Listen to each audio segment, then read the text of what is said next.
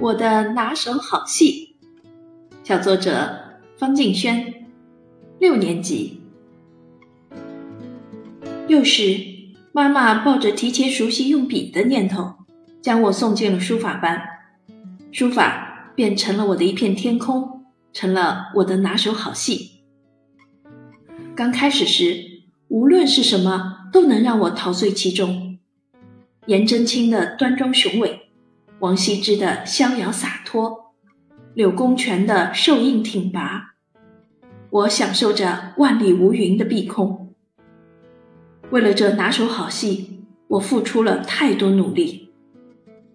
那是一个阴沉沉的下午，怎么搞的？你看看这个起笔，跟你说过多少遍了，还犯？以后多听，回家多练习吧。书法老师的训斥和教诲还在耳畔。这次书法考级，自满于学习书法多年的我，却遭遇了滑铁卢。我独自坐在窗前，回首一路以里，我舍不得这墨与纸的世界。月光皎洁的一个夜晚，时针已经悄然指向了十二点。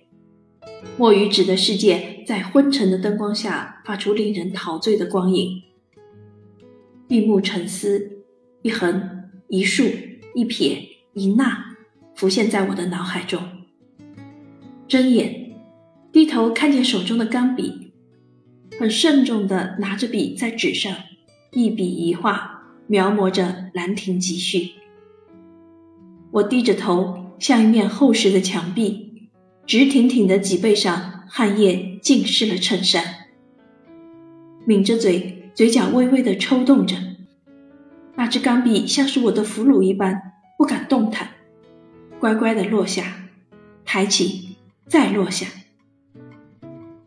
写完了，放下笔，看着那张《兰亭集序》，在月光的氤氲下，字帖上的字也仿若活了一般。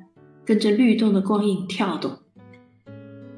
来年书法九级考试毫无悬念，我通过了。在这片天空下，我可以在其中自由放肆的展翅飞翔。